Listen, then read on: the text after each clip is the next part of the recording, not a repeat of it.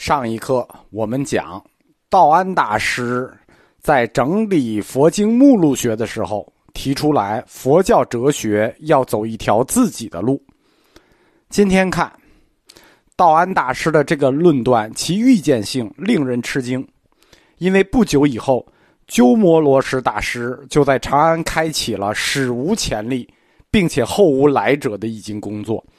其研习的方向恰恰是道安指出的这个方向。鸠摩罗什的易经彻底结束了玄学对佛学的影响，佛学的大反攻就开始了。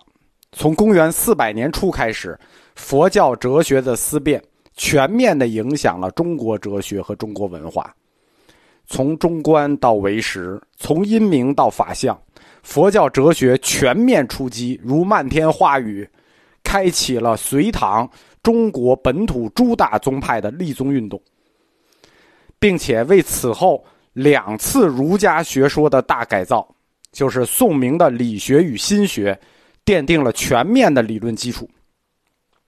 我们前面讲了，自知道林与世道安之后七百年，如果没有佛教哲学，就没有中国哲学。在一般的情况里，一个人的智商和情商啊是一个总量，智商高的人一般情商低，反之亦然。因为跟知识打交道多了呢，你跟人打交道自然就少。研究能力跟待人接物、跟组织管理才能，它不是一回事儿所以说，知识分子习惯是独善其身，管好自己就行，别管别人。有没有特例呢？有，极个别。就是他们的智商、情商双商巨高，总量异于常人。道安大师就是这么一人。公元三百六十五年，他到达襄阳的时候，他的弟子人数已经非常可观了，就是在新野遣散过一次，剩下的还很可观。高僧传说有四百人，出三藏记集说有五百人，这么庞大一人群，吃饭问题怎么解决？住房问题怎么解决？然后才是修行问题，对吧？吃穿住行，你现在把吃饭住哪儿解决了，您再修行的，这些现实问题才是真正去考验这个僧团的领袖道安大师的社会活动能力、组织能力、处理人际关系的能力，包括募资能力，这都是重要的考题。当道安来到襄阳的时候，南方的士人佛教已经在皇宫里取得了成功。魏简文帝在宫里听主法泰讲法，注意啊，给魏简文帝讲法的主法泰这个人是道安的师弟。居士皇帝孝武帝在宫内就建造精舍，哎，皇帝就直接出家了，居士皇帝直接做居士了。道安在他早年追随神僧佛图澄的时代，也受到过皇室与王室的支持。当他流落到各地的时候。他那个庞大僧团的开支，也是依靠地方割据的统治者们的施舍。因此，道安确信，在这个风雨如晦的时代里头，只有统治者和士人阶层的支持，佛法才能够生存，才能够发扬光大。所以，他不光自己，他也鼓励他的弟子和僧团积极的与政府接触，与政府官员接触。这是出于庞大僧团运转的一个现实原因，就是这么大的僧团，它有物质要求的，所以道安到了襄阳之后，他的日常工作很大一块是跟外界的政要做频繁的接触，所以大家不要对一些名寺的主持啊，呃，有有看法，比如他们像商人或者网红一样跑来跑去的呀，呃，到处抛头露脸啊，就大惊小怪，因为这件事儿你总得有人干。对吧？一个大僧团总得有人想法挣钱，好几百口人要等吃饭的。像荆州太守、凉州太守、长沙太守、襄阳将军、中部的割据势力，道安都跟他们维持着很好的朋友关系。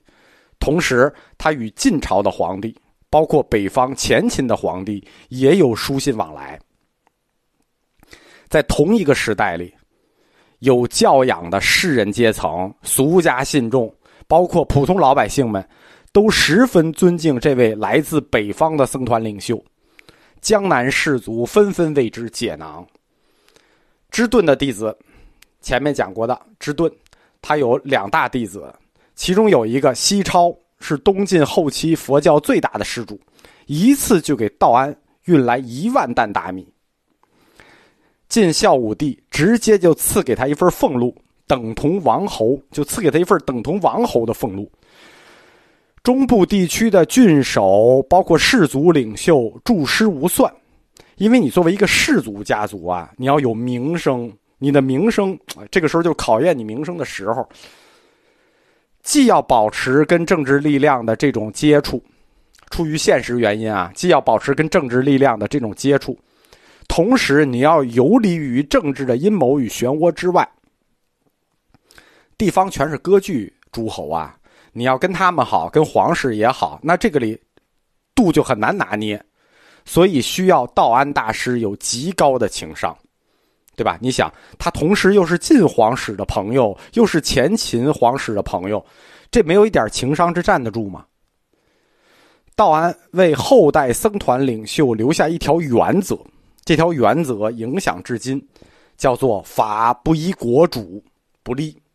原话叫“不依国主，则法事难立”，就是听政府的；如果不听，这法事难立。这条原则从道安开始，直到今天，都是中国佛教按照这个原则去处理政商关系，不是政僧关系的。政僧关系一直在这个原则指导下。道安大师这个原则是不是显得太软了？对吧？这个话就有拍马屁的嫌疑，对吧？法不依国主不立，不听政府的，你法师就难立，显得太太没骨气了，对吧？教权与政权的斗争还没等斗呢，主动就说我要依你，我要靠你，我自动退到后面去，没有你，我们法师立不了，对吧？其实不是，这条并不软，所有的事情我们要看结果。道安他是以佛教的教理来看待这件事情的。我们佛教讲无常，无常观，世事是无常的。他通过佛理的无常观做出了这个选择，就是不依国主，则法事难立。为什么？佛法是恒常永存的，政权是什么？政权只是历史上的暂时。中国有几个王朝过了三百年，屈指可数，对吧？政权呢都是历史的暂时，你当时看觉得它很软，但是时间过了一千七百年，你再回头看道安的这句话的时候，一千七百年了，对吧？法势立住了，佛法还在，佛教还兴，那些王朝呢，那些帝王呢，都淹没在历史里了，对吧？所以道安的这个正僧关系的原则啊。是值得肯定的。这么多人的吃饭问题解决了，那马上碰到的就是组织问题，对吧？先是吃饭，吃完饭，那马上就有纪律问题了。道安僧团的规模不小，四五百人，而且他来了之后还收徒弟。那人一多，你放心，只要人一多，一定就出事。对于我们俗人来说，这人多了，管理我们的纪律叫做法律；僧人多了。管理他们的纪律叫做戒律，但是中国佛教一直以来戒律文献都非常的少，在当时中国佛教里，律藏的文献几乎可以说是没有，只有在三国时期翻译过一本不完整的四分律。关于戒律，我在哲学里讲过，五部戒律，中国有四部，当时只有一本不完整的四分律。人多了，有纪律问题，是道安创制僧团戒律的动机。他所制定的戒律，很可能是当年佛图澄在北方，那佛图澄的弟子就很多了啊，数以万计，是当年佛图澄在北方制定戒律的一个发展。